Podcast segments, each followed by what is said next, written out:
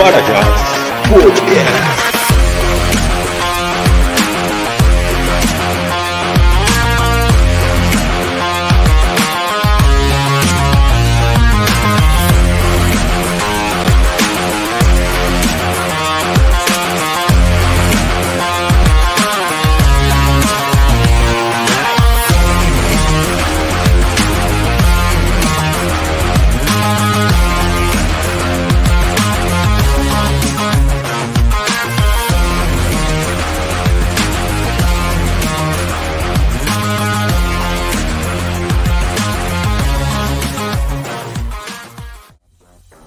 Saudações cordiais, estamos aqui em mais um episódio do Parajás Podcast. Este é o episódio de número 21, intitulado de A História do Brasil e o Arquivo Nacional.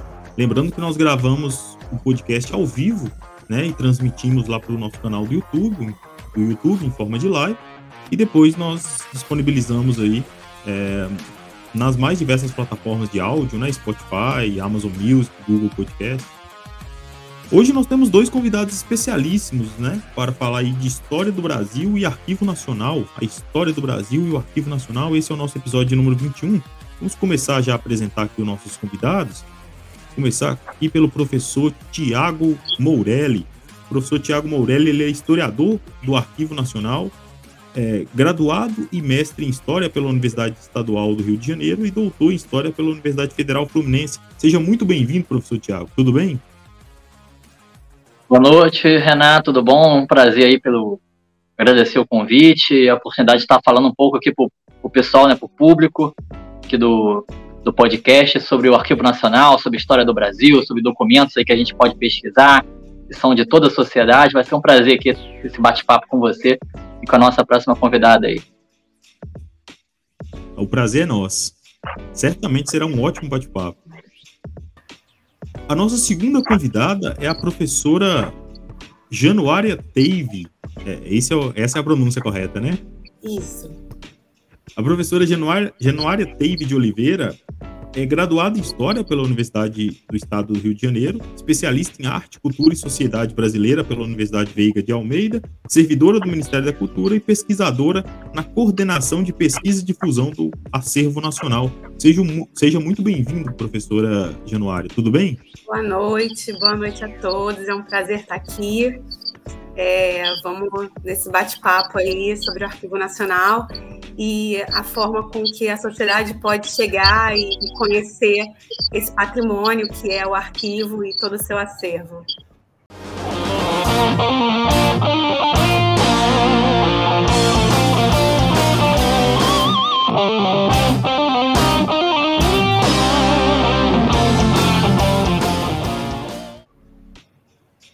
Com certeza, é um tema importantíssimo.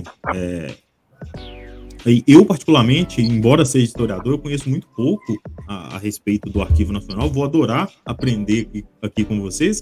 E para começarmos, eu gostaria de, de perguntar para vocês o que, que é o Arquivo Nacional. Para quem está nos, nos, assistindo aí, nos escutando, né? O que, que é o Arquivo Nacional? A gente está falando aqui de história do Brasil e Arquivo Nacional, mas vamos começar aí definindo, né? Falando um pouquinho sobre o que, que é esse Arquivo Nacional para a gente entender melhor é, sobre o que, que nós vamos falar hoje, né? É. Quer começar, Thiago? Não, pode começar, Janara, você que sabe. Tá bom. É, o Arquivo Nacional ele foi criado em 1824. Ele já estava previsto na primeira Constituição do Brasil. Ele é, é da Constituição de 1824. Né, ele já, tava sido, já tinha sido previsto, né? É, e ele é criado em 38 com essa ideia de ser o guardião da memória nacional. Né? Então, ele iria reunir os documentos provenientes dos poderes executivo, legislativo, a princípio, judiciário, né, então um pouco depois desse período. Então, ele iria reunir esse acervo, esses documentos, para servir como uma grande, um grande guardião dessa memória, né? Essa memória seria depositada no Arquivo Nacional. É, então, ele é criado em 1838 e é, se pretende, né? E até hoje ele guarda esse, esse, essa memória dos poderes executivo, legislativo e judiciário, e também coleções privadas é, fazem parte do acervo. É, assim, é, complementando o que a Januária está falando, né, ele primeiro surge como arquivo público do Império, depois vai mudando o nome né, na, durante a República. É, em 1911 que fica esse nome Arquivo Nacional, né, que a gente tem até hoje, que acabou se fixando esse, esse, esse nome, né? E as pessoas têm, só para o pessoal entender, né, o Arquivo Nacional, ele, ele, a sede dele fica no Rio de Janeiro, aí, perto aí da Central do Brasil, para quem conhece a cidade, bem na região central do Rio de Janeiro, no centro do Rio de Janeiro, né? Tem também uma, uma regional em Brasília, né? Uma parte do arquivo fica em Brasília, perto ali de onde fica a imprensa nacional, a região da imprensa nacional, lá em Brasília. E o que, que faz o Arquivo Nacional? Para o pessoal ter uma noção, né? ter uma ideia, assim, quem nunca ouviu falar, que está ouvindo pela primeira vez aqui o podcast falar no Arquivo Nacional. O Arquivo Nacional, né, como a Januária falou, guarda os, os, documentos do Estado, principalmente do Estado. Digamos, 80% da documentação, tem no Arquivo Nacional 75%, é documentação do governo brasileiro, do Estado brasileiro, né? E uma parcela ali, 20, 25%, a documentação privada, de, sejam de famílias, da, da, época do Império, seja de órgãos de imprensa, por exemplo, a, a documentação da TV Tupi, está no Arquivo Nacional, da extinta TV Tupi, de alguns jornais, como o Correio da Manhã, por exemplo, que é um jornal super importante aqui do, do Rio de Janeiro, que, que, que ele faliu nos anos 70, 74, se não me engano, documentação dele, todas as imagens dele ficaram no Arquivo Nacional, mais de 2 milhões de fotografias, por exemplo, né? E o arquivo recebe, guarda esses vários tipos de documentos diferentes, né? Muita gente tem uma visão, às vezes, meio equivocada sobre o arquivo, achando que o arquivo só guarda papel velho, aquela coisa do documento textual, né? Mas, na verdade, o arquivo, assim, guarda muito mais do que isso. Tem documentos iconográficos nas imagens, tem documentos sonoros, discursos de pessoas, é, álbuns de, de, de de artistas, né, discos, né, chamada bolacha, o LP, né, aqueles discos antigamente, de várias rotações diferentes. É, tem documentos é, de imagem, imagens em movimento também, são outros documentos que a gente tem, né, filmes, né, mais conhecidos do grande público como os filmes, né, diversos tipos de filmes. Enfim, várias tipologias diferentes, vários tipos diferentes de documentos. Então, quando se fala de arquivo nacional, não é só aquela coisa, um depósito de papel velho, né?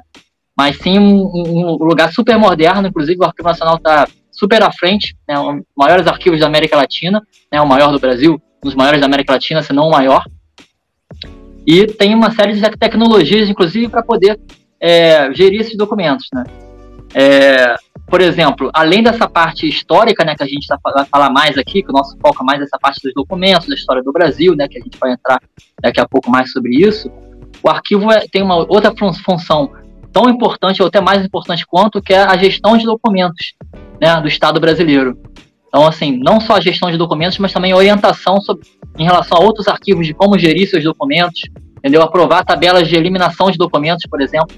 Né? Então, um documento, algum arquivo que vai eliminar seus documentos, manda uma tabela para o Arquivo Nacional aprovar se esses documentos podem ser eliminados ou não, que é uma questão muito sensível para a memória, para a história do Brasil. Né? Então, se você já não, era, já não era quer complementar alguma coisa aí sobre isso. É, eu acho que, que essa é uma função super importante do arquivo, né? Porque ele está vivo e ele é útil e ele é fundamental até os dias atuais, né? Nessa questão tanto do recolhimento daquilo que ele recolhe, quanto daquilo que ele é, ensina aos outros órgãos, né? Que ele gere outros órgãos, ajuda a gerir toda essa documentação que é produzida pelo Estado né? Então, é, é, é, basicamente isso. A gente recebe esses documentos, a gente faz um tratamento técnico, né? E preserva esses documentos para que as pessoas possam ter o acesso. E aí é onde eu, Tiago e nossos outros colegas servidores entramos, né? Porque nossa função dentro do Arquivo Nacional, enquanto coordenação de acesso e difusão, é difundir esse acervo, é levar para a sociedade esse acervo né? Porque é super importante você receber esse documento, preservar e guardar, mas também dar acesso. Né? É, o direito à memória é um direito humano também. Então é fundamental que todo mundo saiba que é um bem público, é a nossa memória e que é, é importante para toda a sociedade ter acesso a esses documentos. Então a gente trabalha fundamentalmente com essa difusão desse acervo, né, dessa memória que a gente guarda lá, né? Então a gente pode falar um pouquinho sobre o que, que o arquivo guarda, o que, que você pode encontrar no arquivo, né? Então, assim, a gente guarda documentos desde o século XVI, se não me engano, nosso documento mais antigo é de 1594, é uma carta de Seis Maria, até o século XX. Então, temos documentos da época colonial, é, documentos que foram trazidos por Dom João VI, documentos da época imperial, republicana, em todas essas tipologias que o Tiago já falou. E aí a gente, com base nesses documentos, pensa em atividades de difusão disso, de como esse documento pode chegar na sociedade, né? É, só, pra, só complementando também, né? Além disso, a gente tem uma documentação cartorial grande, que muita gente, muita gente, por exemplo, é, para buscar questão de direitos, né?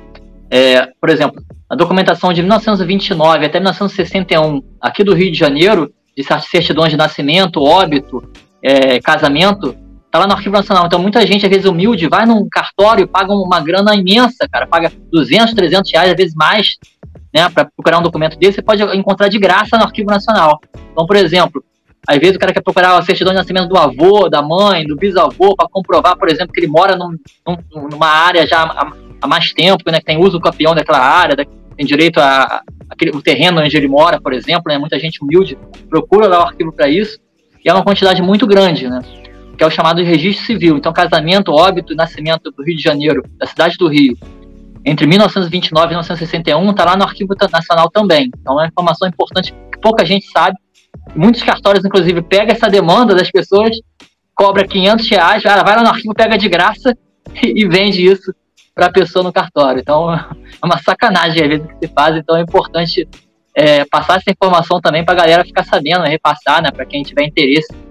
E também a parte, outra, outra, outra documentação que o pessoal pesquisa muito, é a parte dos vapores, né, que chegaram no Rio de Janeiro, no, nos, portos, nos portos, né, os parentes, né, muita gente que dá, quer dar entrada na dupla cidadania, é comprovar que é filho, neto de, de, de espanhol, italiano, seja o que for, e a gente tem uma base de dados, inclusive, online, né, com isso aí que você pode pesquisar lá o sobrenome do avô, bisavô, tataravô, tataravó, né, e a partir dali você pega esse documento no Arquivo Nacional, tira uma cópia e é uma, uma das, das dos, dos, documentos que é importante, que é, que é necessário, né? Para entrar com pedido de passaporte, por exemplo, de, de outro país, ou uma dupla cidadania que seja. É, é, interessante, né? O Tiago comentou. Na verdade, tudo que vocês estão trazendo aí, essas, todas essas informações aí acerca do Arquivo Nacional, é tudo muito interessante. Como eu falei, eu sou historiador, mas eu conhecia muito pouco. Eu nunca tive a oportunidade, né, de, de visitar ainda, né? Mas é muito, tudo muito interessante. Eu tô lembrando aqui de uma fala aí do, do Tiago a respeito é, de lá não ter só esses documentos é, físicos, né? É, de, só, de ter só documentos oficiais, né? Porque vocês são historiadores, vocês sabem também que por muito tempo o paradigma foi esse, né? De, de só valer como fonte histórica documentos oficiais ali, sobretudo naquele contexto ali do século XIX, de escola metódica, né? Depois, com os análises, a gente viu que outras possibilidades, né? E é o paradigma que se mantém ainda hoje, né? Que tudo que puder contar uma história, né? É, é considerado, de certa forma, fonte histórica. E, e, pelo que vocês estão falando aí, existe uma variedade nesse sentido no Arquivo Nacional, né? É isso mesmo? Para além desses documentos escritos, né? Físicos ali, existem outras possibilidades, pelo que vocês estavam comentando, né? Vocês podiam falar um pouco mais a respeito aí do. Além da, do, do, dos registros, né? Igual o Thiago tá falando aí, eu acho que o Thiago chegou a comentar a respeito também de, de fontes audiovisuais, né? Queria que vocês desenvolvessem um pouco aí para a gente entender melhor é, acerca do acervo mesmo do, do Arquivo Nacional. Então, a gente, inclusive para guardar esse, esse material, a gente divide em setores é, por tipologia documental, que é para a gente poder pensar na guarda deles mais adequada para cada tipologia de documento. Então, a gente tem um setor de, de material iconográfico, né, de documentos iconográficos, que aí englobam fotografias, que são mais de 2 milhões, como o Thiago falou, negativos, diapositivos, caricaturas, cartazes, a gente tem uma quantidade de cartazes enormes, é, cartões postais, desenhos, gravuras, ilustrações, tudo isso nesse setor de documentos iconográficos, eles vão ser guardados adequadamente, né? Como se deve um documento iconográfico. Tem o setor cartográfico, aí a gente tem mapas, plantas, é, documentos sonoros, como o Thiago falou, então são fitas magnéticas, discos, é, documentos musicográficos, né? Então, partituras, tudo isso. É, que mais, Thiago? Iconográfico, cartográfico, sonoro, manuscrito, que é o que a gente Textuais, é. entende enquanto documento de arquivo, né? Que a gente lembra, né? Na verdade, quando a gente pensa em arquivo, a gente pensa no manuscrito, né? É isso, né? Documentos escritos, cartográficos, iconográficos, sonoros e audiovisuais que você estava falando, né? É, isso. De, de imagens em movimento. Que aí a gente tem uma série de, de suportes diferentes, né?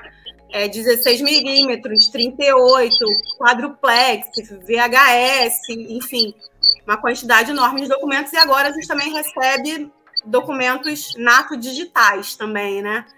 Então, é, esse acervo de imagens em movimento é, quando a gente, quando o Thiago falou, eu já lembrei de uma das atividades de difusão que a gente faz, que é super importante, que é um festival de cinema de arquivo, que é o Arquivo em Cartaz. Então, é uma forma também de divulgar esse material para além da história, né? Que a gente está falando aqui da história, mas também esse material pode ser reaproveitado em novas produções é, audiovisuais. Então, é um festival que a gente realiza anualmente que a gente faz uma mostra competitiva de filmes de arquivo, que a gente faz oficinas para usar esse material em novos filmes. É, enfim, é isso, né? É a utilização desses diferentes suportes, que são documentos, é, tanto para pesquisa histórica, mas também para outras coisas, né? Uma reapropriação de todo esse material. É, e fica o convite também para o público, né? Porque muita gente passa, às vezes, em frente ao, ao Arquivo Nacional e realmente é um, é um como é um, um, um, órgão enorme, assim, é, o Arquivo Nacional aqui no Rio de Janeiro fica no prédio onde era a antiga Casa da Moeda, né? Então é um, é um palácio, na verdade, um enorme, assim, com prédios de mais de 100 anos, prédios centenários. Então muita gente fica assustada, com medo de entrar. Tem gente que passa em frente e faz o sinal da cruz achando que é uma igreja. Então, muitas vezes as pessoas não conhecem mesmo o Arquivo Nacional. Então fica o convite, todo mundo que passar em frente é uma instituição pública que pode entrar.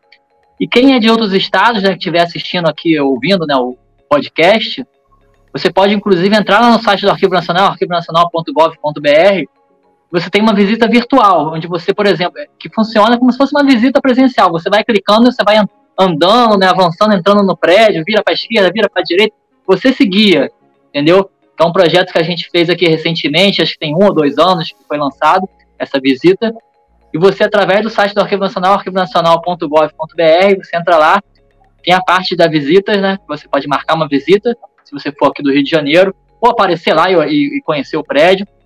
E também fazer essa visita virtual, que você consegue entrar por todo. E o Arquivo Nacional é, é imenso, né? Pega praticamente quase metade, quase o quarteirão inteiro ali na região, em frente ao.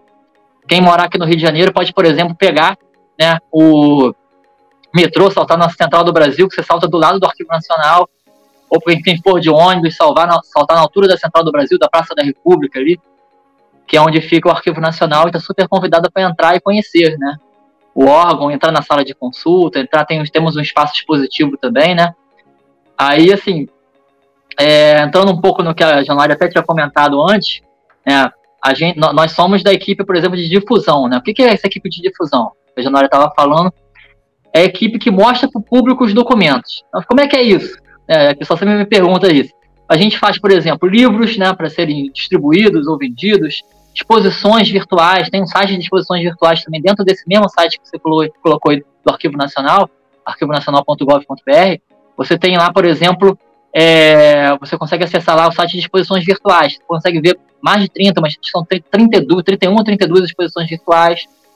Tem vários sites que a gente tem, tem site de, site de difusão, site de história luso brasileiro, o site Temas do Brasil Oitocentista, que é um site sobre documentação do Império. Tem o Que República é Essa, que é um site sobre documentação é, da República, né? Então, tudo isso você consegue ver, acessar pelo endereço arquivonacional.gov.br. Então, você vai lá, sites temáticos, aí você consegue ver esses sites. E fora isso também, né, se você quiser pesquisar os documentos em si, tem algumas bases de dados, a principal delas é o CIAN, que é o Sistema de Informações do Arquivo Nacional. Enfim, tudo você consegue encontrar nesse site aí. A gente pode falar um pouquinho mais aqui ao longo da conversa né, sobre cada um desses sites, sobre algum tema específico da história do Brasil que a gente possa também, acho que, acho que o público possa se interessar mais. Enfim, vamos caminhando aqui na, no diálogo. Não sei se eu coloquei a carroça na frente dos bois. Mas pelo que vocês estão falando, então, é, o Arquivo Nacional é uma grande ferramenta para o pesquisador, por exemplo, né? É, imagina o cenário, né? Essa, essa situação. O, alguém que está estudando ali a, a, graduação, a graduação em História, ou o mestrado, seja, né, doutorado, e faz uma pesquisa sobre, sei lá, quer fazer uma pesquisa, na verdade, sobre história do futebol do Brasil ou Rio de Janeiro. Teria, encontraria fontes lá? Como que funciona isso? Com certeza. É assim, a, a nossa principal base de pesquisa, então agora a gente vai voltar para o pesquisador. Nossa principal base é o CIAN, que o Tiago falou, Sistema de Informação do Arquivo Nacional. É, você tem que fazer um cadastro e lá está é, todo o acervo é, do Arquivo Nacional. Ele não funciona como um Google, essa é a primeira coisa que a gente tem que dizer sobre o CIAN. Né? Você não vai chegar lá e vai botar a história do futebol porque o seu retorno, ele não vai te retornar, ou não vai te retornar o que você quer, ou vai deixar de abordar uma série de documentos que você poderia ter acesso. O que a gente primeiro tem que pensar é que o arquivo, ele, o CIAN se estrutura com base no princípio da proveniência. O que isso vem a ser?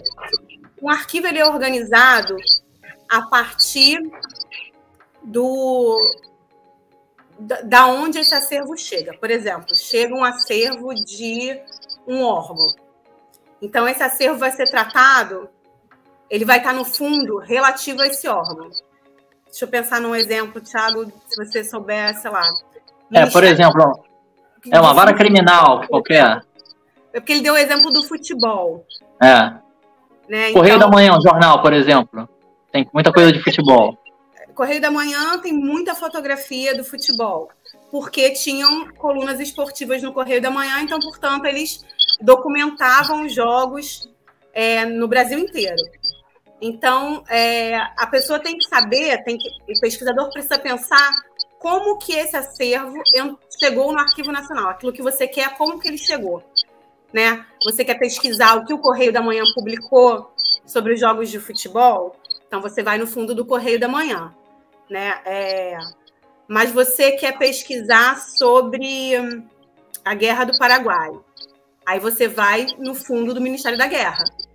Então, a primeira coisa que você tem que pensar quando você vai pesquisar num arquivo é em que fundo você pode encontrar aquele documento que você quer, né?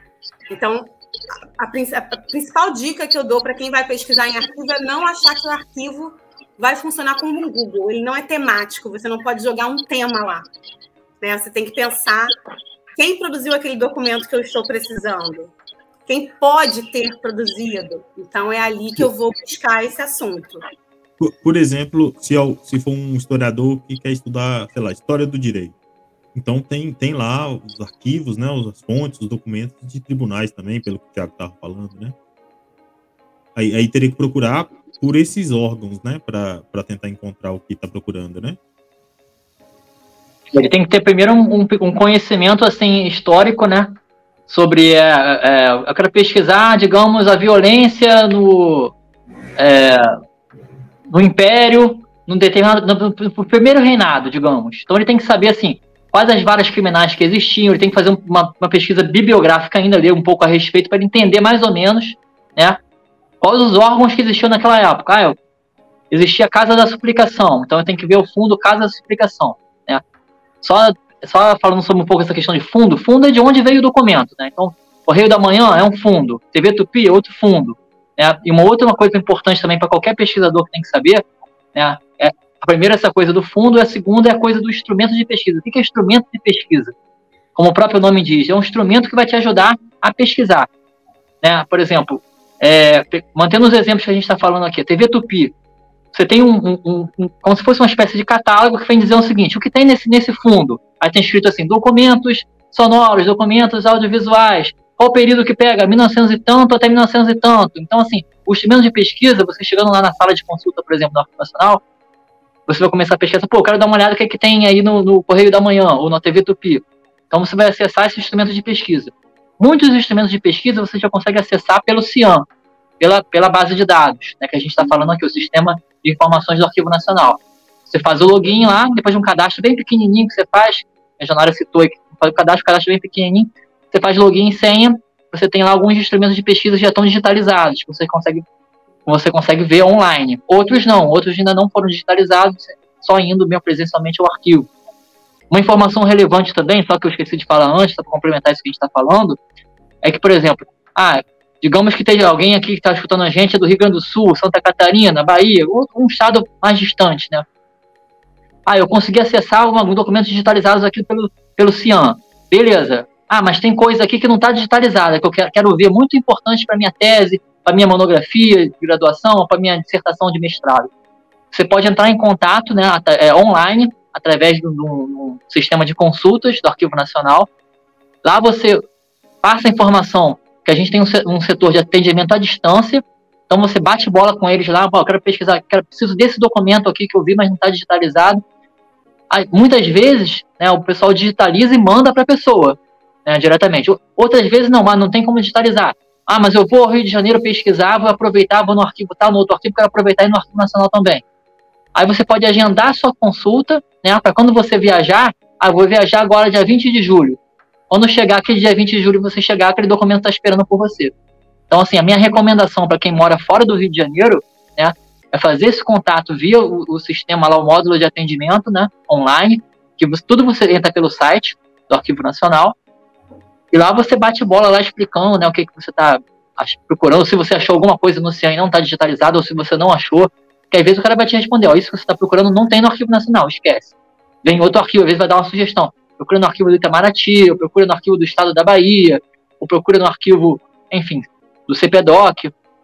Então, assim, é, para o pesquisador é importante tanto olhar no CIAN, né, seguindo esses trâmites que a Januária explicou muito bem aí, né, de respeitar sempre onde pode estar esse documento e qual fundo está esse documento.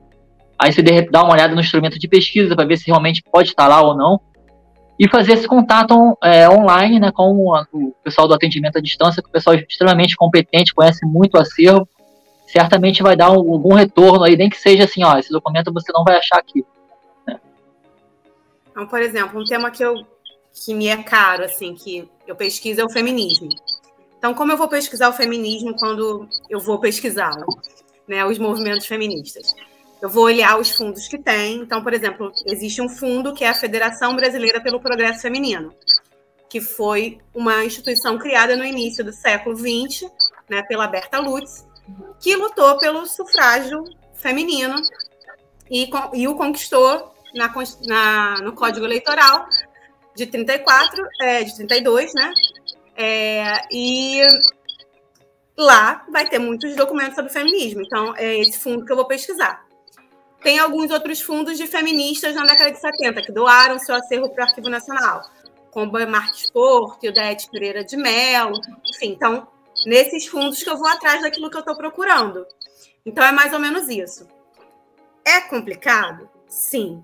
Para quem chega lá, dá um certo medo, se dá. Mas é meter as caras e tentar. E aí, pensando nisso, sabendo que não é amigável, é, quando a gente fala em difusão, a gente quer chegar em todo mundo. Então, se para um pesquisador que está fazendo a sua monografia, no, terminando o curso, no mestrado, no doutorado, já é, já não é tão amigável, você imagina para um cidadão comum. Então, por isso a gente, né, da difusão, pensa em alternativas para que o acesso das pessoas a esses documentos não sejam tão cascudo, digamos assim. E aí, nesses sites que a gente é, edita, que é o de exposições virtuais, tá lá várias exposições. Por exemplo, Brasil Império nos Trópicos. Você vai ter acesso a vários documentos sobre o Império, dividido em módulos. Então, tá um pouco mais temático. Quando você pega o Arquivo Nacional e a História Luso-Brasileira, que é um site sobre história colonial, né? É, vai estar tá lá os temas que você pode abordar: a chegada da corte, é, a independência do Brasil, a expansão portuguesa. Então, nesses nossos sites de difusão, isso vai ser mais temático. Isso é, é, são sites bons para professor, né, que não vai ter o tempo de entrar na Cian e ficar pesquisando qual fundo eu vou achar tal documento para dar uma aula. Então, nesses sites é mais fácil, por exemplo, temas do Brasil oitocentista. Vai ter documentos sobre o Império, também vão estar em temas. Né? O Tiago fez um sobre escravos, né? os processos de escravos que lutavam por liberdade durante o Império, antes da, da Lei Áurea. É, e o Brasil Republicano, que tem uma série de temas desse período da história. Então lá vai estar um pouco mais palatável, vai estar um pouco mais descascado, né? A gente descascou a cebola da, da, do cian para que as pessoas tenham um acesso mais facilitado. Né? Então, esses sites são fundamentais para o pro professor que não tem esse tempo para perder. Né? O pesquisador mesmo que está fazendo a sua tese, ele deve conhecer como se pesquisar no arquivo. É fundamental para ele é, que ele tenha esse olhar sobre o arquivo e que saiba pesquisar no arquivo. Mas o professor, né, o cidadão que está interessado ali num tema, no, no feminismo, no, sei lá, no, revolta da vacina, é, enfim, revolta da armada, ele vai encontrar ditadura. sites, é, ditadura, ele vai encontrar nesses sites a coisa mais temática, né? Então é voltado mais para isso. Né? É para isso que a gente existe no Arquivo Nacional, para tentar deixar a coisa mais fácil. É, você até falou aí, é, Januário, sobre o Brasil colônia, né? Eu queria perguntar até a respeito disso, porque o Brasil colônia, de certa forma, é, um período muito amplo, e é o período de, naquela tripartição, né, de, de, de, fases de período da história do Brasil, que tem menos fontes, né? Que você tem mais dificuldade para encontrar fontes. Eu queria saber a respeito dessas fontes sobre o Brasil colônia, né? Como que funciona no Arquivo Nacional? Tem alguma coisa? Né? O que, que vocês muito. podem dizer a respeito disso?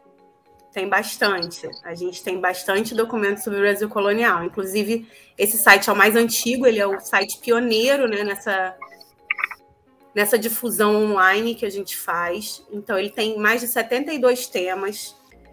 É, nesses 72 temas, cada tema tem uma seção com emendas de documento sobre esses, sobre esses temas. Então, por exemplo, a gente tem uma sobre é, café café antes do café ser o, o, o, ouro negro brasileiro, né? Porque o café chegou no Brasil é, no século XVIII ainda.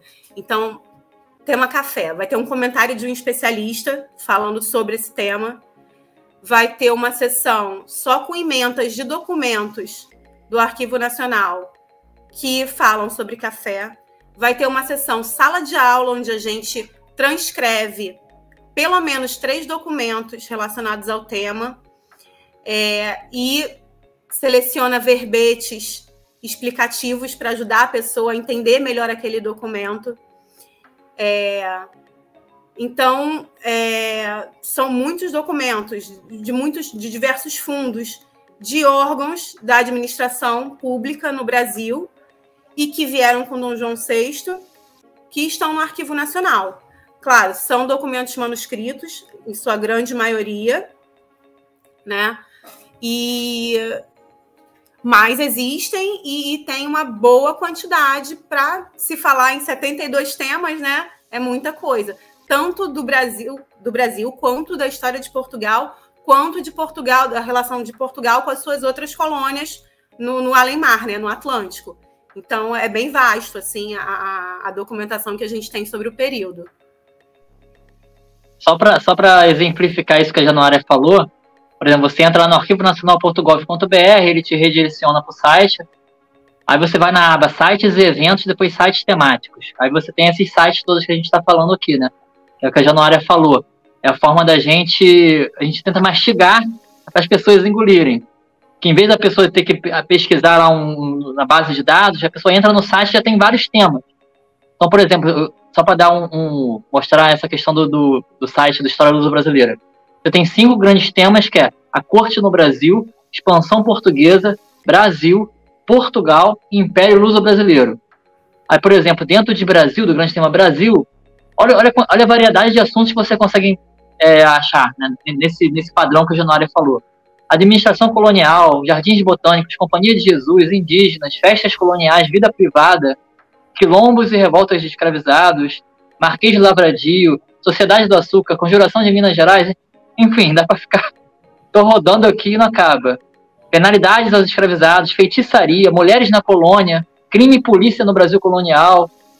enfim, saúde e higiene pública na, na, ordem colonial e joanina. Então, uma quantidade realmente imensa, né, sempre seguindo esse padrão que a Januária falou. Tem um documento digitalizado, tem um comentário que é uma explicação curta né, sobre o tema, tem um, é, um documento é, é, paleografado, né, descrito, para a pessoa poder, o professor pode usar em sala de aula esse documento. Não só professor, mas alunos também fazer suas pesquisas, né? Às vezes o professor passa uma pesquisa sobre um tema específico. Então, você pode entrar no site do Arquivo Nacional, seja esse site, de, esse site do História Lusa Brasileira, seja no site de Império, seja no site de República, e fazer sua pesquisa aí sobre temas diversos que podem estar é, tá aí na, na, enfim, de interesse, né? De interesse público. É, por exemplo, um tema que o Thiago citou e que me surpreendeu foi feitiçaria no Brasil Colônia, porque quando a gente fala em feitiçaria, a gente remete muito à Inquisição. E o nosso material de Inquisição está todo em Portugal na do Tombo. E é, eu pensei, como não vai ter nada no Arquivo Nacional sobre feitiçaria. E aí eu me deparei, são poucos os documentos, não são muitos como nos outros temas, mas existem alguns. Que é da polícia é, dos órgãos civis, né, da polícia e dos, e dos vice-reis, por exemplo, perseguindo esses agentes feiticeiros no Brasil. Então, é uma outra face da perseguição que não é o braço eclesiástico, que foi o principal, mas existe também. Então, é, Polícia da Corte, é um fundo que vai ter sobre feitiçaria. Então, é uma forma de você é, vê que o Arquivo Nacional tem bastante coisa sobre muitos assuntos, né? É só descascar a cebola. É difícil, mas é importante. Tem muita coisa mesmo, assim. Quando você vai pensar em temas, não acaba, né? A gente está há mais, eu acho que quase 18 anos com esse site de história colonial e a gente publica o tempo todo. Porque é só saber olhar para o documento. Às vezes, o mesmo documento pode estar em três temas diferentes, né?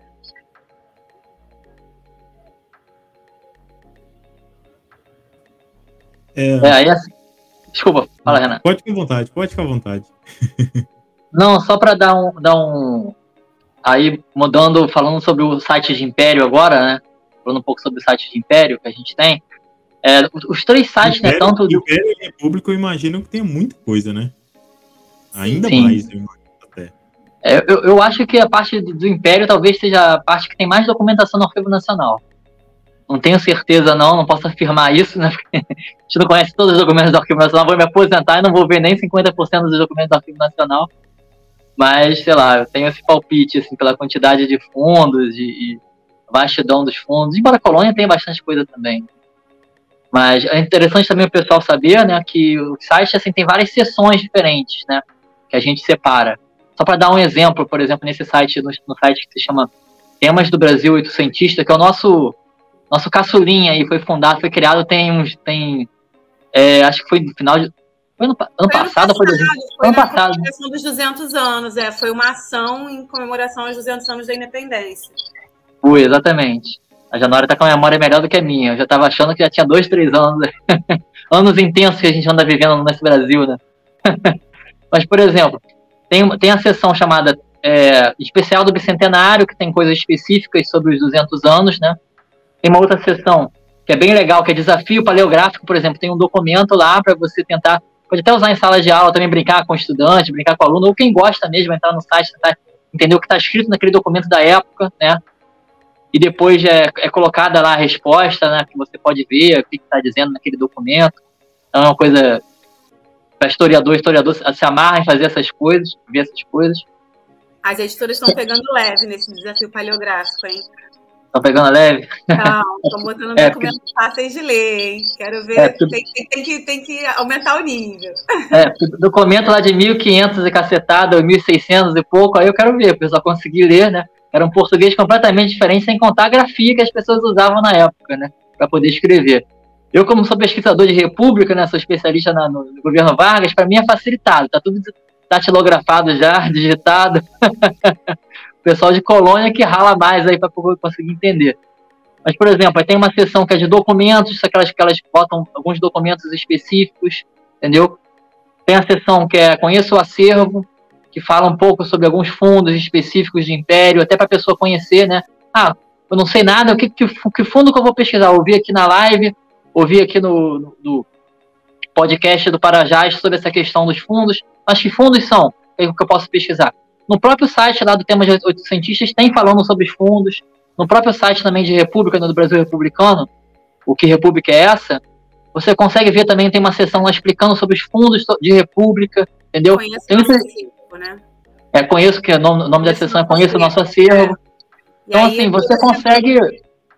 Todo mês, eu acho, né, Thiago? Todo mês a gente publica um fundo novo, explicando o que, que é esse fundo, o que, que esse fundo contém, então, descascando a cebola mais uma vez. É, então, então fica a dica até para pesquisadores, não só para estudantes e professores, mas até para pesquisadores mais experientes, né? Que não conhecem muito bem o Arquivo Nacional. Primeiro, vai ter a primeira experiência de pesquisar no Arquivo Nacional. Entra no site, vai lá, sites e eventos, sites temáticos, e olha nossos sites, né? Que a gente tem um trabalho danado para fazer isso aí, trabalho de formiguinha. Tem a ajuda de grandes estagiários aí que ao longo dos anos têm colaborado bastante com a gente, né?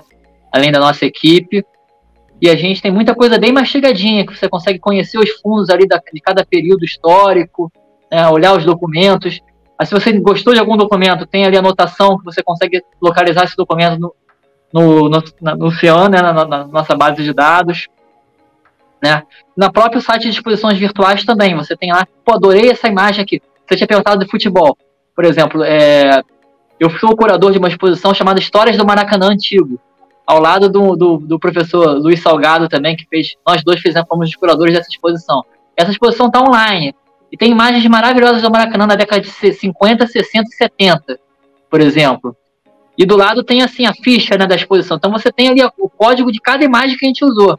Então, pô, adorei essa imagem aqui, quero usar na minha pesquisa, quero olhar ela melhor, quero guardar ela para usar na sala de aula, ou estudante, quero apresentar um trabalho, botar, botando essa imagem, eu vou botar no meu site que eu criei você pode usar aquela imagem ali, né? Pega aquela anotação, acha no Cian, né? E você consegue localizar aquela imagem, copiar do próprio site, né? Você consegue fazer a cópia da, dessa imagem. Então, por exemplo, a gente tem uma sessão nessa, nessa exposição. Tem, tem, sobre jogadores, é claro, Didi, né? O, o Jairzinho, jogadores, o próprio é, Pelé, Garrincha, enfim, aquela, craques todos que o Brasil teve, né? A gente pega bem aquele período ali da Copa de 50 até meados do, da década de 70. Mas tem também falta do povão, né? O povão na geral do Maracanã, geral, que acabou aí nos estádios do Brasil todo, que é uma pena, né? A gente faz até, essa, até um pouco também de denúncia né, no nosso trabalho, assim, mostrar assim, como é que era o Brasil de antigamente. Em alguns pontos, como por exemplo os estádios de futebol, eram muito mais democráticos, né? Então, através do acervo, através do Arquivo Nacional e dos arquivos do Brasil todo, através da documentação, você consegue ver né, o, como era o Brasil, como o Brasil se construiu, e até fazer essa comparação entre o Brasil de determinada época e o Brasil hoje, para você ver o que, que mudou, o que que, por que, que aconteceram essas mudanças, consegue problematizar isso. Né? Então, um dos nossos objetivos também é fazer a difusão do acervo é essa, né? mostrar para o povo brasileiro, para a sociedade, o cara do seu, com o celular dele conseguir acessar. Quando a gente fez, por exemplo, o projeto do Que República é essa, né, que eu participei mais diretamente, junto com dois colegas, que foi a Denise Bastos e a Viviane Gouveia, que a gente escreveu o projeto desse site. Agora a Januária, depois a participa também, outras pessoas participam, mas quando a gente criou esse projeto, a gente teve essa preocupação assim, pô, esse site tem que ser facilmente de ser acessado. Não pode uma pessoa pobre, por exemplo, que só tem dados móveis, não tem às vezes acesso ao Wi-Fi, ou tem um telefone mais antigo, ele tem que conseguir acessar isso. Então a gente fez um teste com a informática, né, do pessoal conseguir acessar mesmo com baixo movimento de dados no seu celular. Então, para poder ver, ver esses documentos, para poder ver os nossos sites, para poder ver as exposições, né? A ideia realmente a, a gente tem nessa área de difusão é democratizar, facilitar né, o acesso. Em linhas gerais é isso, é levar o documento para a sociedade de forma fácil, né, facilitando esse acesso. E incentivar a pesquisa, né? Porque quando a gente facilita, de alguma forma a gente atrai o interesse de futuros pesquisadores. Então, essa produção científica, é, incentivar, essa, fomentar essa pesquisa, essa, essa construção de conhecimento. É, tem, tem uma Olimpíada Nacional né, de História do Brasil muito famosa, promovida pela, pela Unicamp, né, pela Universidade Estadual de Campinas. É, se, existe algum tipo de, de, parceria? Já apareceu algum, alguma fonte, né, algum documento do, do, do Arquivo Nacional na, em alguma prova da, da Olimpíada ou vocês não têm conhecimento? Até mesmo em vestibulares também, são usados documentos do Arquivo Nacional, né, o Enem, aí, vocês já, já repararam algo nesse sentido ou, não? É, da, da, Olimpíada especificamente eu não lembro de cabeça assim não, mas assim, é muito, é muito corriqueiro a gente encontrar documento do Arquivo Nacional é, em provas de colégio, em prova de Enem, em prova de, de vestibulares no Brasil afora, né? Capas de livro, tem, tem livros assim com capas famosíssimas que o documento é do Arquivo Nacional, né? Se você for olhar lá, tem lá a menção ao Arquivo Nacional, né? E a gente tem feito assim, a gente não tem uma parceria com a Unicamp atualmente, que eu, que eu saiba, pelo de cabeça, não, mas a gente tem parcerias, por exemplo, com, com setores da USP, né? Tem, tem parcerias para exposições que a gente faz. A gente já fez parceria com o Instituto Moreira Salles, com a, com a FGV, com a Biblioteca Nacional. Tem outras ações que a gente tem também da, de, de difusão do acervo, né? Por exemplo, o, o Arquivo Nacional faz parte da Brasiliana Fotográfica, que é um projeto da Biblioteca Nacional, onde você mostra, é, você é, cada semestre ou cada você manda uma quantidade de x de fotografias. Né? Eu não sou específico relacionado a esse trabalho, mas por isso que eu sei um pouco mais alto. Né? Eu sei que os colegas lá da, da, sala de trabalho selecionam algumas fotografias, colocam lá nessa Brasiliana Fotográfica, que é um projeto da Biblioteca Nacional.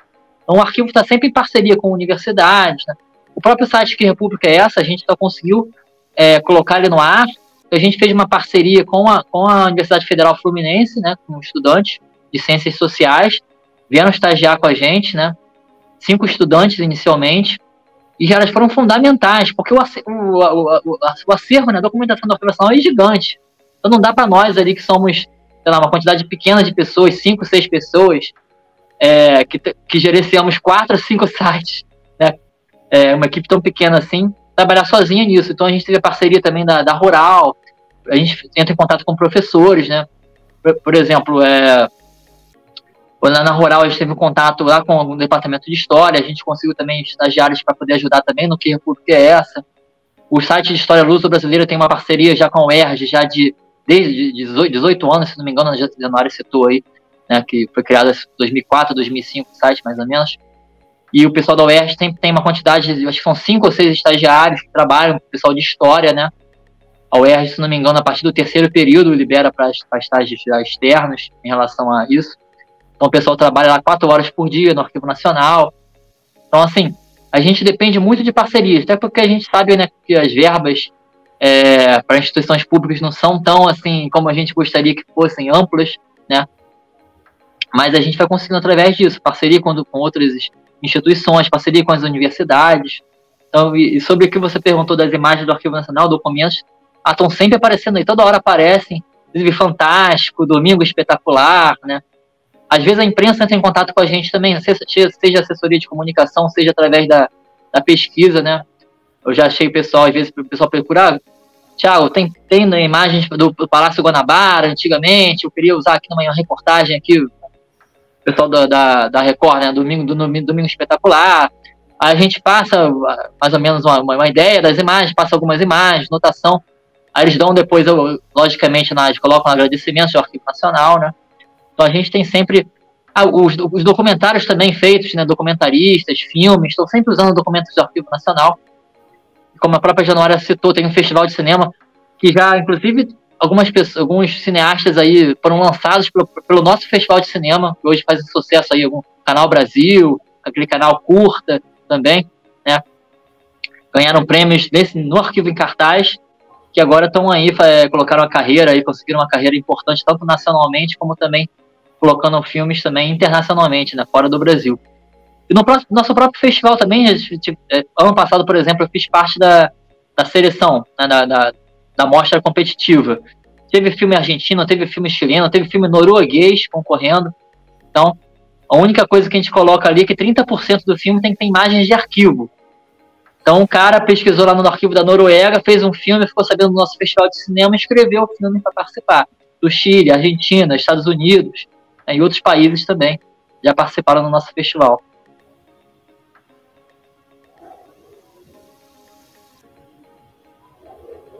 Muito bacana.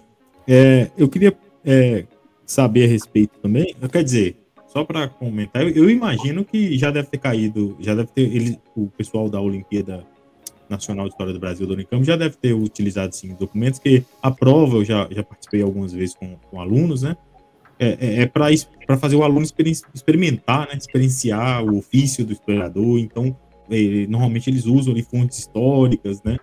É, visuais de, e de outros de outras naturezas também para o aluno conseguir tentar interpretar, né? Tal como o historiador faz, né?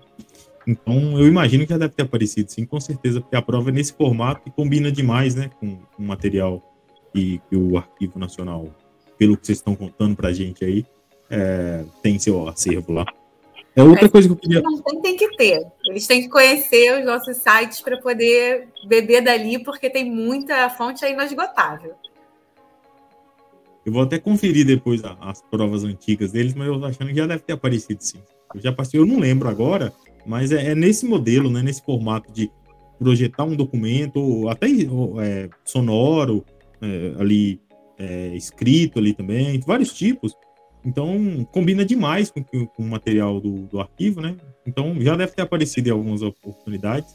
Talvez até toda a prova, né? Eu vou até dar uma olhada depois e conferir. É, eu também, fiquei curiosa agora.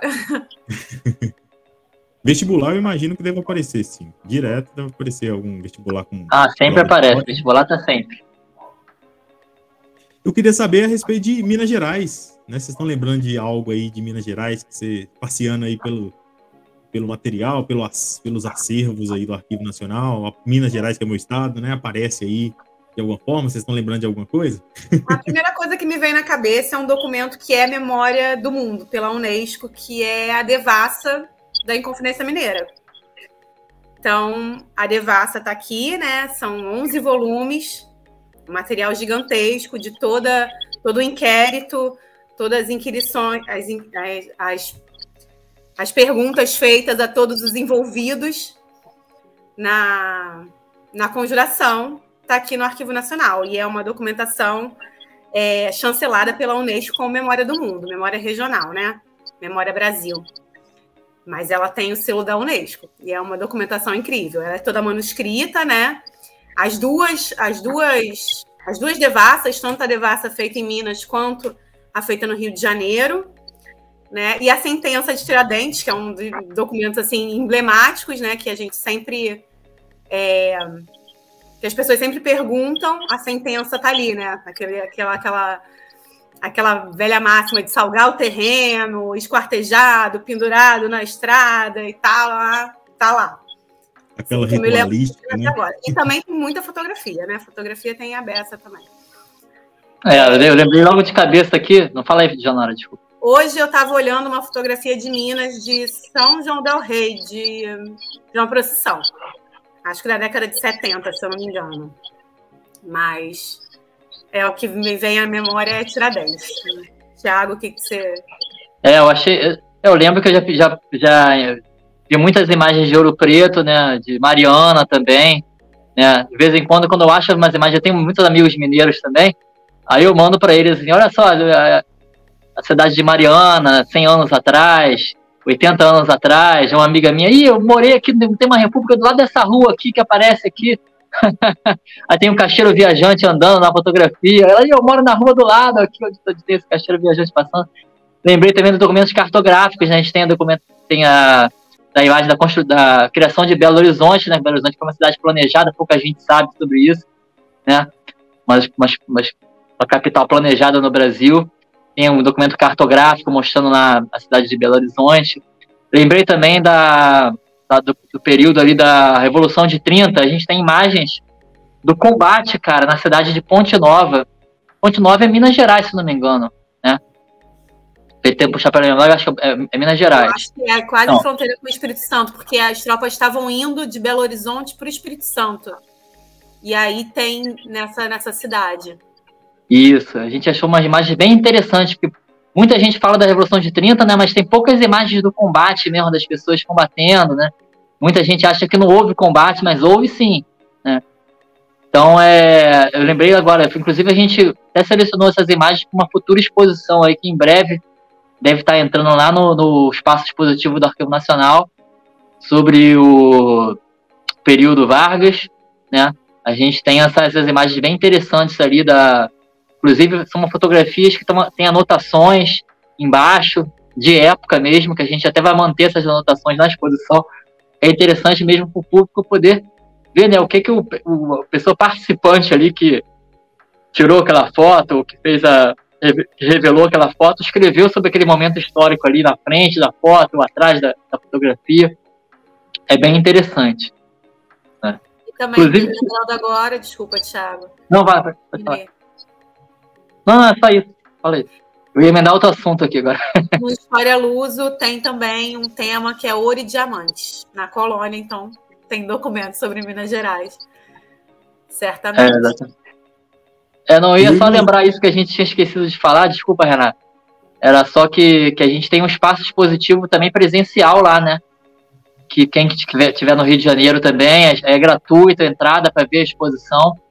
A exposição atual foi até eu, eu sou o curador, que é uma exposição chamada Quem são os brasileiros? Foi uma forma de tentar de falar dos 200 anos né, da independência. Ano passado foi uma exposição a gente teve a honra de ter o professor professor é, Simas, aqui do Rio de Janeiro, e a professora Lilia Schwartz, né, que é famosa aí no Brasil todo, que vieram para a inauguração, fizeram uma mesa redonda bem interessante, está até no, no, canal do Arquivo Nacional no YouTube, quem quiser assistir, né, debatendo, questionando essa questão mesmo de né, da independência para quem, né? Como é que foi essa independência? E a exposição, na verdade, né, é uma grande homenagem aos trabalhadores brasileiros, que começando dos escravizados, os indígenas, os, os negros né, escravizados, chegando às profissões do século XVIII, profissões do século, do século XVIII, profissões do século XIX, profissões do século XX. Então é uma exposição que está fazendo bastante sucesso. Algumas pessoas aí, youtubers, foram lá assistir, divulgaram em páginas de, no YouTube, no Instagram. E está tendo uma repercussão bem legal. Várias escolas estão indo lá visitar. Então, tá no finalzinho aí, daqui a pouco deve sair de cartaz. Mas quem tiver pelo Rio de Janeiro quiser aparecer lá no Arquivo Nacional, pode aparecer entre 9 da manhã e 18 horas, né, de 9 às 18, para poder conhecer a exposição lá que está aberta ao público gratuitamente. Exposição, exposição Quem são os brasileiros? Fala um pouco sobre a cultura, sobre as manifestações, é, manifestações culturais, sobre os imigrantes, né? Tem uma, uma, um módulo só sobre os imigrantes que vieram para o Brasil para construir o Brasil também nessa mão de obra. Tem uma, uma, falando sobre os problemas sociais, um módulo final falando sobre os problemas sociais, um módulo falando alguns marcos da história do Brasil, né, nesses 200 anos, focando mais nas lutas, né? Por exemplo, a revolta da Chibata, tem, uma, tem um, um destaque ali com João Cândido, participação do Brasil na Segunda Guerra, e por aí vai. Então fica o convite também, pra, só para lembrar aqui que a gente tinha esquecido de falar, que além da exposição virtual, a gente tem um espaço, espaço dispositivo presencial também. Né? E possivelmente, depois que essa exposição sair de cartaz, essa exposição vai ser montada em ambiente virtual, vai para o site, para as pessoas que não, puder, não, não podem visitar o Rio de Janeiro, obviamente, seja por questão econômica ou por morar longe, poderem acessar essa exposição também, poderem ver. Como eu falei antes, nosso objetivo sempre é democratizar, né? A maior quantidade possível de pessoas poder ter acesso ao, aos produtos que a gente cria aqui com os documentos, que é de todo mundo, né? O documento da sociedade brasileira. Com certeza, é um trabalho maravilhoso que vocês fazem lá. É, eu tô.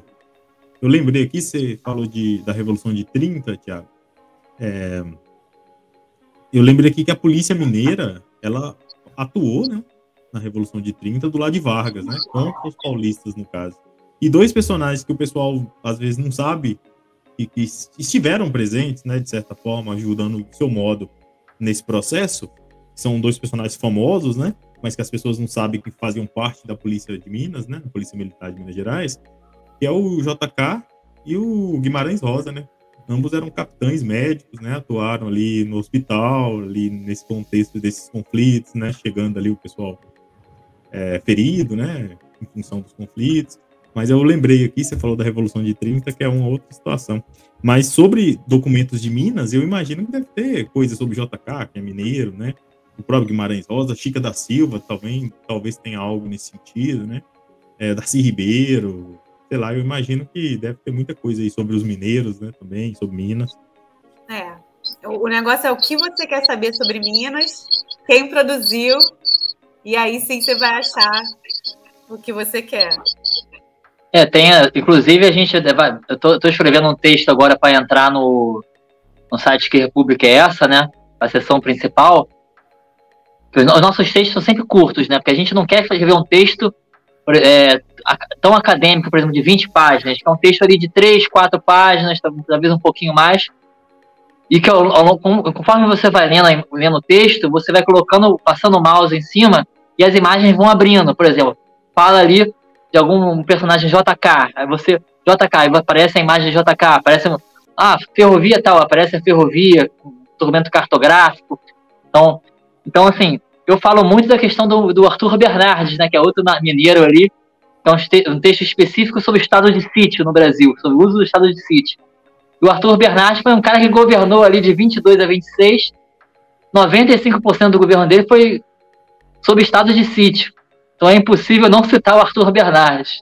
Então é isso que a, que a Januária falou, né? Realmente, os mineiros teve uma participação fundamental, né? Na história do Brasil. Primeira República, né? A questão da República do Café com Leite, né? Toda, depois mesmo as figuras bem importantes de Minas, como você mesmo citou, como também o Antônio Carlos, que vai ser, no primeiro período Vargas vai ser ali o presidente da Câmara dos Deputados. Ele vai ser, inclusive, traído depois pelo Vargas. Enfim, tem muita coisa interessante realmente. Essas figuras mineiras de grande destaque da história do Brasil estão lá na nossa documentação. Você consegue encontrar, inclusive, é, dentro dos fundos assim da, da TV Tupi, dentro do Correio da Manhã, você jogar esses nomes, você consegue encontrar fotografias dessas figuras. A Agência Nacional, né? né? A Agência Nacional tem muita coisa. Exatamente. A Agência Nacional é outro fundo bastante importante de documentação iconográfica, né? Você e consegue encontrar bastante coisa. Também. Né? A Agência Nacional é incrível nessas duas tipologias, né? De fotografia e de imagens em movimento, porque foi uma agência de divulgação do governo, né? Criada por Vargas. E, e que durou até a ditadura militar. Então, a gente tem esse registro feito pelo Estado de acontecimentos né, no Brasil inteiro e, e, e de propaganda feita pelo governo. Então, a gente tem muita coisa nesse fundo da Agência Nacional. É um dos mais procurados para quem quer fotografia e imagem em movimento. Né? Então, é, programas para os cinejornais, né, que foram produzidos para passar no cinema antes do filme, pelo governo, para é, divulgar os fatos, né, o que o presidente fez hoje, o que está acontecendo ali, sempre sob a ótica do governo. Então, cabe a nós, historiadores, pensar quem fez, por que fez e como que a gente desconstrói essa narrativa, né? Como é que a gente usa para contar sem achar que aquilo é um registro fidedigno do que exatamente aconteceu, né? Então, a gente tem que ter esse historiador sobre as fontes, mesmo quando é produzido pelo, pelo próprio Estado, que é grande parte do que a gente tem. Então, é o nosso trabalho olhar para essas fontes e entender quem produziu, por que produziu. São as perguntas que a gente faz sobre esse documento feito pelo Estado, né? E de que forma a gente pode é, reinterpretar e recontar essa história. E só para dar um, entrar um pouco também na temática dos documentos, né? Que é umas coisas bem interessantes aí, que a gente já falou algumas, mas muita gente, é, a gente está falando das diferentes tipologias, né? Aí a Januária chegou a citar aqui que a gente tinha muitos cartazes. Só para dar um exemplo, né? Que como historiador pode usar, como pesquisador, professor em sala de aula, estudante na sua pesquisa. Falando do período Vargas, né? Que é o período que eu sou especialista, enfim. É, a gente tem, por exemplo, os cartazes mostrando, no período Vargas, aquele período ali da guerra, onde teve os, os famosos soldados da borracha, né? Onde teve um acordo, acordos com os Estados Unidos, os famosos acordos de Washington, que o Brasil começou a extrair borracha da região amazônica, né, mandar para os aliados, principalmente para os Estados Unidos. Então, a gente tem o documento dos cartazes fazendo propaganda né, do governo Vargas, incentivando os trabalhadores para ir para a Amazônia. Né? A gente sabe que foi, é, com todo o respeito à região amazônica, obviamente, né, não estou criticando a região, mas naquela época, o cara ia para aquela região muitas vezes sem ter uma, uma noção de onde ele vai ficar, onde ele vai ficar, onde ele vai morar, é, em condições que ele vai viver. Então, muita gente acabou sendo explorado demais. Tem livros aí falando sobre isso, importante, né? Mas nos cartazes você vê assim: venha para a Amazônia, terra da fartura, o trabalhador brasileiro tem que ser, tem que lutar pela pátria, trabalhe pela pátria. Muitas vezes, né, que alguns governos assim colocavam o trabalhador na reta, né, exploravam o trabalhador, né, para conseguir seus objetivos. Então é interessante que, em vez de você ficar preso só ao documento textual, você através dos cartazes, através dos mapas, através dos documentos iconográficos, você consegue, olha uma pesquisa, uma pesquisa baseada nesses cartazes, como pode ser bastante rica e produtiva, para você ver a, a forma como o governo persuadia o trabalhador, né? Depois a gente sabe que o trabalhador chegava lá, trabalhava horas, horas e horas, que as leis trabalhistas foram suspensas naquele período da guerra, né? Tudo em prol do Brasil, aquela coisa de discurso fanista, né? ultranacionalista até.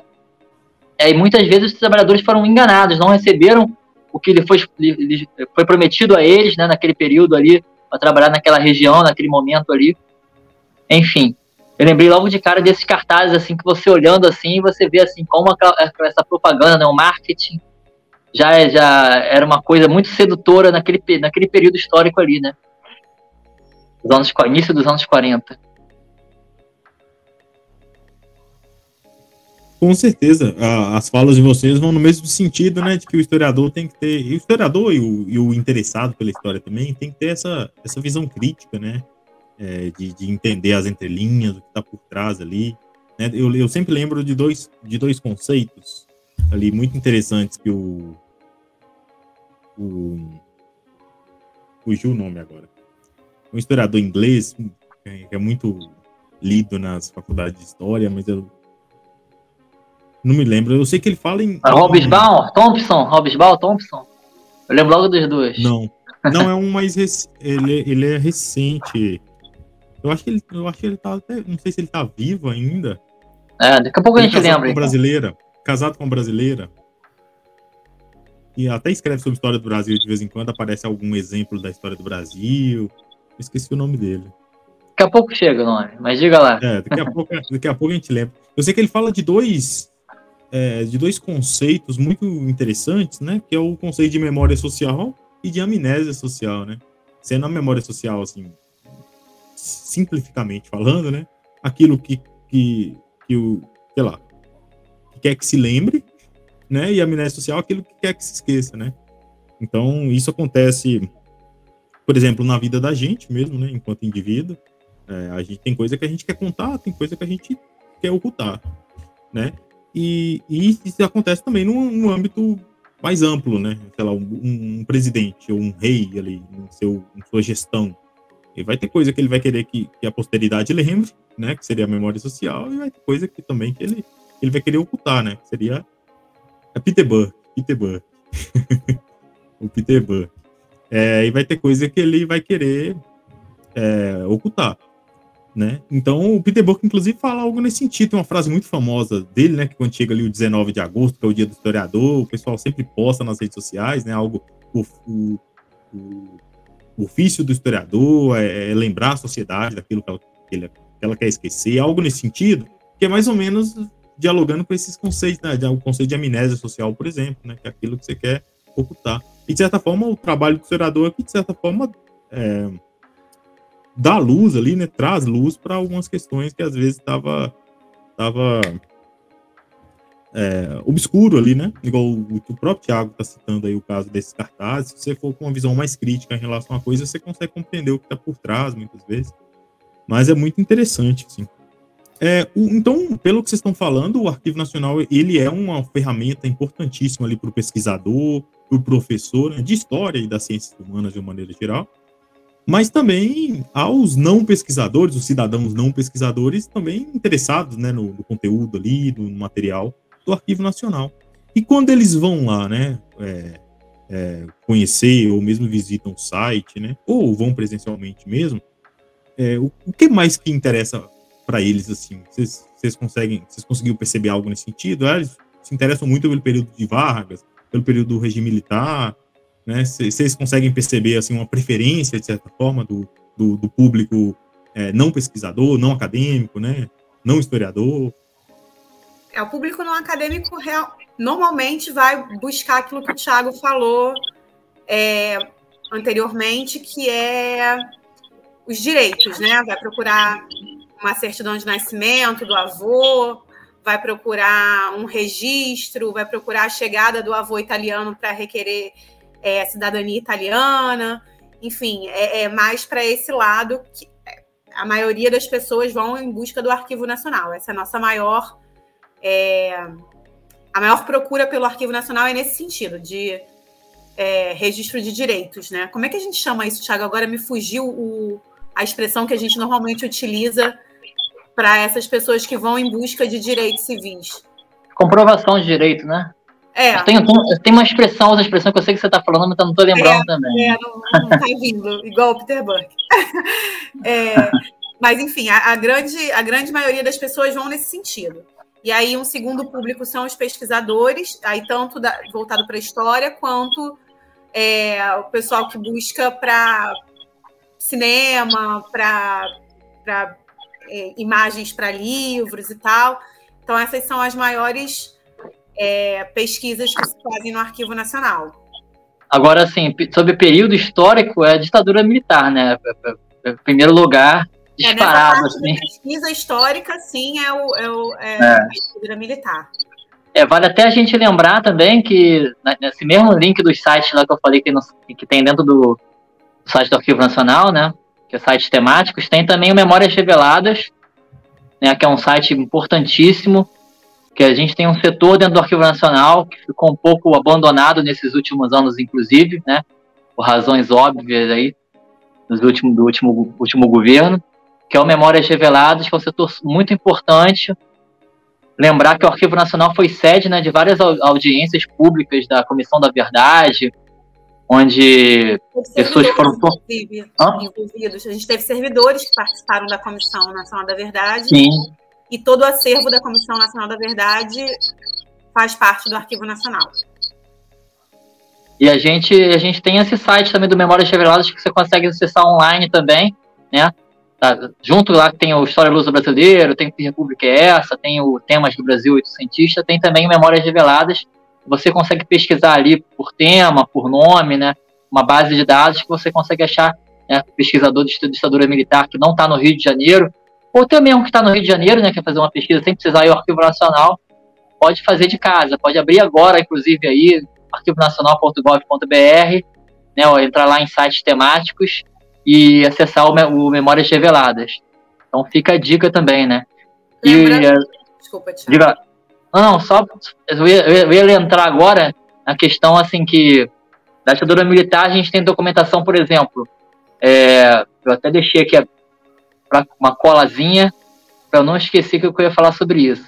Ó, tem documentação do IPES, né, Instituto de Pesquisa e Estudos Sociais, tem a documentação da Delegacia de Ordem Pública e Social do Rio de Janeiro, DOPS, né, da Divisão de Censura de Diversões Públicas, a gente tem censura de letras musicais, de peças teatrais, por exemplo, né, que, por exemplo, sempre que eu não dou uma palestra, eu trago esses documentos e mostro para os estudantes, para os professores, a censura, né, como o censor riscou ali a letra, né, tem algumas letras que são famosas, do Chico Buarque, Caetano Veloso, né, Gonzaguinha, letras que sofreram bastante censura, por muito, é, né, compositores foram muito perseguidos.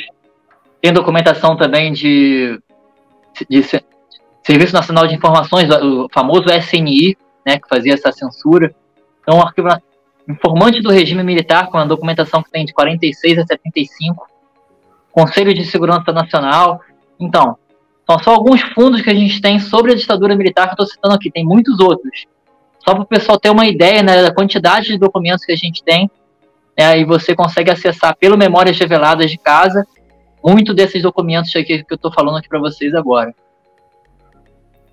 Então, só lembrando que o Memórias Reveladas é uma rede né, de, de memória que contém tanto os documentos do Arquivo Nacional quanto de outros arquivos públicos que tenham documentação sobre a ditadura militar. Né? Então, é, esses documentos da ditadura militar, que são do Arquivo Nacional, a gente pode acessar tanto pelo site do Memórias Reveladas quanto pelo próprio CIAN. Né? Então, com esses nomes desses fundos, você consegue ver. A documentação é muito vasta. É... Em 2005, foi criada uma lei que obrigava esses órgãos da ditadura a transferir toda essa documentação para o Arquivo Nacional, porque antes não existia o acesso a isso. Ninguém Antes de 2005, ninguém podia pesquisar, por exemplo, o acervo do SNI. Então, ninguém sabia o que aconteceu na ditadura oficialmente, né? Pelos documentos produzidos pelo próprio, pelo próprio Estado. Então, foi uma lei que obriga né, a transferência desse, desse material todo para o Arquivo Nacional. Alguns estudiosos até dizem que parte dessa documentação foi destruída nesse período para não ir para o Arquivo Nacional, mas, assim, enfim, foi, grande parte dela foi, é, está guardada lá. A partir daí, dessa lei de 2005, foi feita a Comissão Nacional da Verdade, toda a documentação produzida né, nos depoimentos, e o pessoal que doou acervo é, faz parte do acervo do Arquivo Nacional. E em 2011 a gente tem a Lei de Acesso à Informação, que deu informação, deu acesso né, a toda essa informação da ditadura militar. Então, para você ver como é algo muito recente, como ainda tem muita coisa a ser pesquisada porque os dossiês são enormes, é, é, é, muita coisa. Tanto é que, sei lá, há pouquíssimos é, anos, sei lá, dois, três anos, teve um filme sobre Caetano Veloso, feito a partir de um dossiê encontrado no acervo do Arquivo Nacional sobre a prisão dele. Eu não lembro nem o nome do filme. Eu sei que a música é Terra em Transe, mas agora eu não lembro o nome do filme. Enfim, mas foi feito com base no acervo do Arquivo Nacional, para você ver que além das pesquisas históricas, a gente pode fazer milhões de coisas com acervo e como tem coisa a ser descoberta ainda, né? É, então, o nosso trabalho é incentivar isso, que as pessoas vão lá, que as pessoas pesquisem. Quanto mais gente pesquisando, mais informação a gente vai ter, né? E a respeito dos dias e horários que funcionam? Funciona a semana inteira, final de semana também? Só Como durante a semana, 8 às 17? 18? É, na verdade, Pode entrar até 18, né? Mas funciona até 19. Né? Mas Isso. o pesquisador pode chegar até 18, é 18. Aí pode ficar até 19, 19 30. Aí fecha a sala de consulta. Mas a entrada é de 8 até as 18. E a gente tem servidores incríveis que vão receber vocês e vão auxiliar, como a gente falou aqui, vão dizer, olha, ele vai chegar lá, eu quero fazer uma pesquisa sobre a história do futebol. Olha, então, vamos pensar assim, o assado, vamos ver como é que funciona o arquivo nacional e como que a gente vai fazer para achar essa documentação. Então, são servidores super capacitados para receber todo mundo e para ajudar nessa pesquisa aí que a pessoa quiser fazer. A gente tem no, né, no, no, no site também vários tutoriais explicando como usar o Cian, porque realmente requer um treino, um treinamento mas a gente tem esses tutoriais. E professor que quiser fazer visita, pode agendar uma visita que também nós, pesquisadores, auxiliamos nessa, nessa, nessa visita e podemos fazer pesquisas voltadas àquilo que a turma quer, quer falar. Por exemplo, essa semana apareceu alguém para falar sobre história do direito e aí a gente faz essa visita, ou se quer visitar algum setor técnico, ah, como é que é feita a preservação dos manuscritos, como é que é feita a preservação de audiovisual. Então a gente faz visita técnica também. Então, muita coisa para ser explorada lá. É, e assim, o Arquivo Nacional é um mundo, cara, as pessoas não têm uma noção.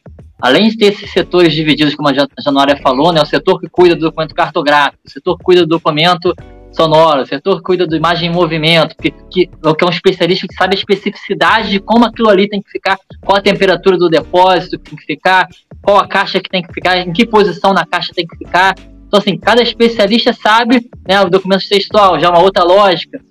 E além disso, a gente tem, por exemplo, uma fábrica de papel no Arquivo Nacional, tem um químico, entendeu? A gente tem um engenheiro florestal para controlar a questão das pragas, de fungos, não sei o que lá.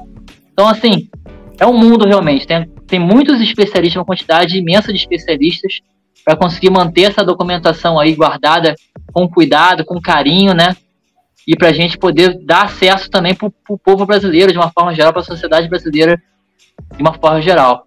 E assim, é, para visitar, como a Januária falou, você pode fazer uma. Tem uma visita, inclusive, que é bem interessante, né? Que foi descoberto que ao longo do, do prédio do Arquivo Nacional, como falei para você, são quatro prédios ali, um conjunto arquitetônico tombado, né? Que os prédios todos têm um é de 1890 e poucos, outro de 1902, outro de 1905, são vários prédios ali. Foi descoberto que tinha fósseis nesses prédios. Então a gente fez uma parceria junto com o pessoal de Geociências do UFRJ e tem uma visita só que mostra esses fósseis. Então é bem interessante. além da visita, as visitas normais, né? Que é a visita para conhecer o prédio, a visita para exposição, por exemplo. Aí eu sou acionado, eu vou lá e falo um pouco da exposição para o público, para o grupo que quer. Você pode visitar a exposição, por exemplo, por conta própria, ou pode não, quero saber um pouco mais. Eu vou levar uma turma, eu vou levar o meu amigo mesmo, a gente quer saber mais. Aí agenda, aí eu vou lá e explico, ou alguém da equipe lá de educação também patrimonial explica para a exposição. E quem quiser visitar o arquivo com, com visita agendada, é só mandar um e-mail para visitas@an.gov.br, visitas no plural, né? Visitas arroba an de arquivo nacional.gov.br. Aí vai ser atendido, vai agendar, posso ir no dia tal, horário tal, a gente combina lá, né? O professor pode levar sua turma, vou levar meus amigos que vieram conhecer o Rio de Janeiro, quero ver, adorei a exposição, quero levar uma galera para ver a exposição. Enfim, professores, alunos, fica todo mundo à vontade. Se o, pessoal da equipe lá foram, forem tão engajados, apaixonados aí pelo que fazem, competentes igual vocês, o arquivo está muito bem servido.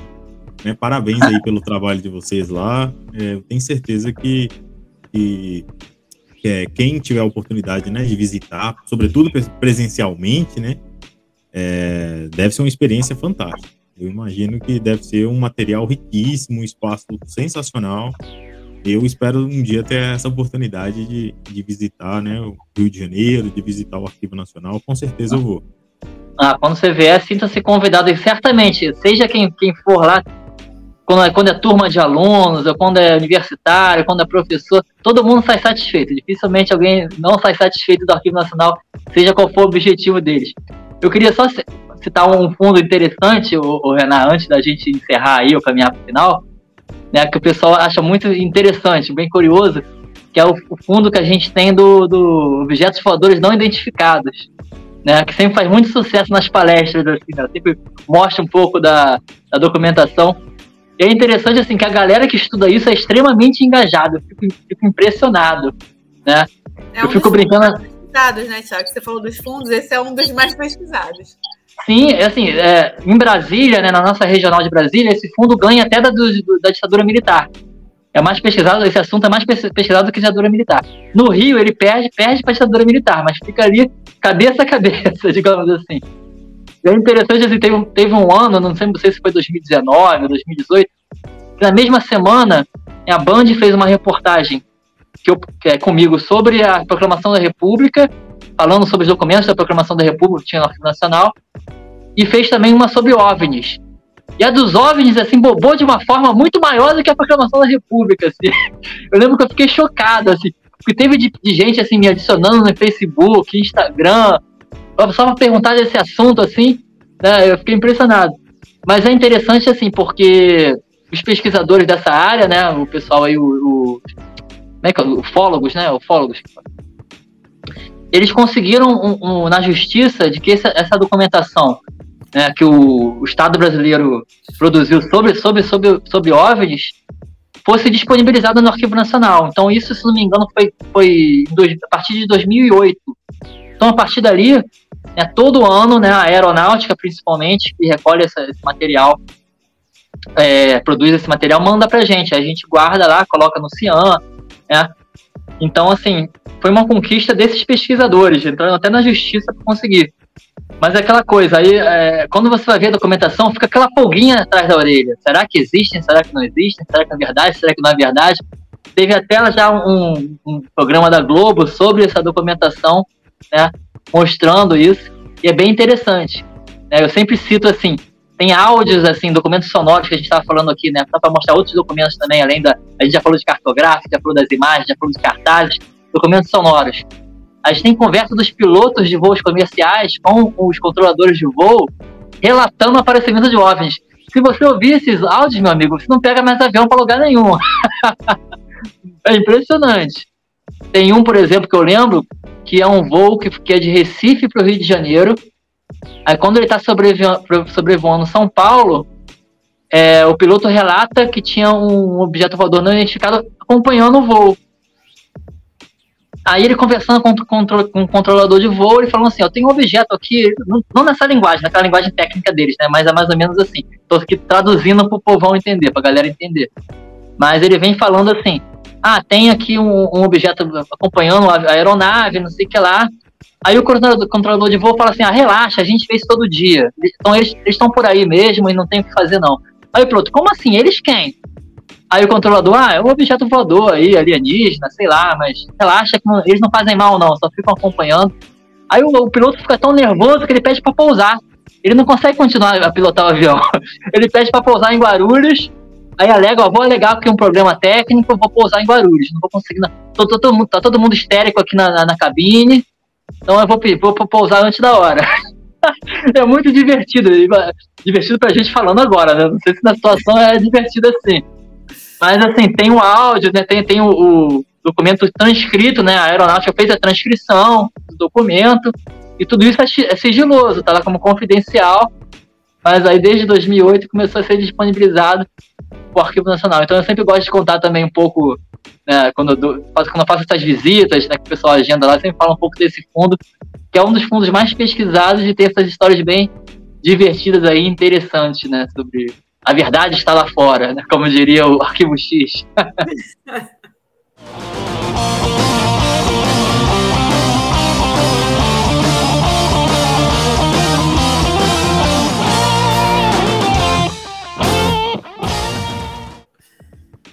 Bem, é, eu gostaria de agradecer vocês, foi um ótimo bate-papo, eu adorei conhecer mais acerca do Arquivo Nacional, eu tinha ouvido já falar, né, pela minha formação de história, a gente ouve falar sempre, mas, mas eu não conhecia muito bem como funcionava, né, o que, que tinha, vocês conseguiram esclarecer bem aqui pra gente nessa conversa, foi muito bom, né, espero que vocês possam voltar aí, a gente pode combinar mais pra frente aí uma outra conversa, uma continuação dessa conversa também, porque tem muita coisa para falar, né? Mas eu gostaria de agradecer imensamente é, e pedir para vocês fazerem as suas considerações finais, né? Se possível, vocês podiam indicar alguma coisa para quem está nos ouvindo, é, é, aprofundar no assunto, né? Um livro, um artigo, um podcast, alguma coisa que vocês leram, ouviram, né? Que pode ajudar quem está nos assistindo aqui, nos ouvindo, a aprofundar no tema, né? Quem quer saber mais sobre o Arquivo Nacional, o que, que tem que fazer? Vai procurar o quê, né? Você sugere alguma leitura, né? Algum podcast, alguma coisa que vocês, vocês acham que podem, pode ser interessante aí para aprofundar nessa, nessa conversa de hoje. Mas fiquem à vontade aí para fazerem as suas considerações finais e mais uma vez muito obrigado. É, eu que agradeço, Renan. É, obrigada pelo convite. É, a gente sempre fica muito feliz de poder falar do Arquivo Nacional e mais feliz quando a gente consegue trazer novos usuários para o arquivo, seja fisicamente ou online, porque a gente está online também, né? Hoje em dia não tem como. É, eu queria convidar todo mundo para a Semana Nacional de Arquivos, que começa dia 2 de junho. É, é uma semana onde a gente abre as portas do Arquivo Nacional. Tem alguns eventos online também, para quem não for do Rio. Mas a gente tenta aproximar a sociedade do arquivo então, as portas vão estar abertas com contação de histórias, com palestras, com visitas técnicas e visitas guiadas, oficinas, é, uma série de atividades, está lá no site também, é, SNA 2023, que é a Semana Nacional de Arquivos, onde a gente faz uma mobilização nacional, tanto do arquivo, a gente faz atividades tanto no Arquivo Nacional, como mobiliza outros arquivos públicos e locais de memória, de, que guardam memória, para participar dessa semana num, num, num, sentido de aproximar os arquivos da sociedade. É, esse é o objetivo principal da Semana Nacional de Arquivos. É um evento anual do Arquivo Nacional e dos arquivos brasileiros. É, também ela é internacional, né? O, é, outros arquivos do mundo também adotam essa semana. Então, queria convidar todo mundo. A, programa, a programação está no site, no Instagram do Arquivo Nacional também.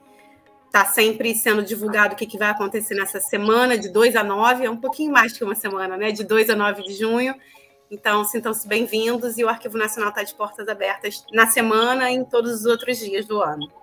Obrigada, boa noite. Eu queria também agradecer o espaço, Renan, pelo, pelo a gente poder falar aqui dos nossos trabalhos, do Arquivo Nacional, né? Tentar trazer o público para dentro do Arquivo Nacional, seja virtualmente ou seja fisicamente. E só pedir mesmo para o pessoal seguir o arquivo nas redes sociais, no né, Instagram, Facebook, enfim. Tem, o arquivo tem todas as redes sociais possíveis, até o TikTok. O arquivo entrou agora recentemente no TikTok também. E a minha dica é entrar no site arquivonacional.gov.br, navegar pelos nossos sites temáticos, né, professores, é, pesquisadores, alunos, entrar na história luso-brasileira, temas do Brasil oitocentista, que república é essa, memórias reveladas, enfim. E é isso, agradecer. Ah, uma dica, assim, para quem quiser achar facilmente né, um documento do Arquivo Nacional. Eu e a Januária, a gente fez a curadoria, nem sei se ela lembra disso, de um, de um, de um, de um trabalho chamado Imagens do Arquivo Nacional. Se você jogar no Google, entre aspas, Imagens do Arquivo Nacional, é, livro do lado, assim, é um livro que a gente fez é que tem digitalizado com, com dezenas de imagens assim, importantes do acervo do Arquivo Nacional. Desde a sentença de Tiradentes, que a, que a Januária citou, a Lei Áurea, é, imagens da construção de Brasília, tem documentos cartográficos, enfim, tá bem legal lá, imagens de futebol da seleção de 70 também, que tá no arquivo na, na, nesse, nessa compilação que a gente fez. Então fica essa dica aí, fora isso, agradecer o espaço. É isso, visitem o Arquivo Nacional online ou presencialmente, façam uma visita virtual pelo site do Arquivo Nacional. E quem puder ir lá, quem quiser agendar uma visita, faz pelo visitas.an.gov.br. Um abraço, brigadão, boa noite para todo mundo. Boa noite, Januária, boa noite, Renato.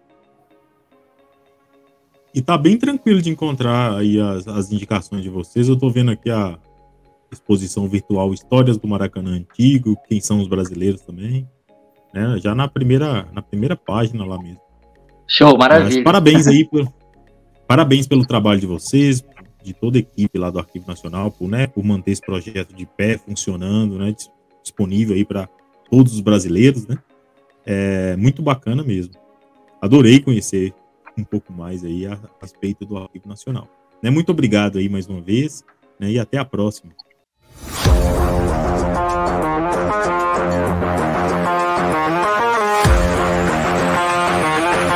Para já, podcast.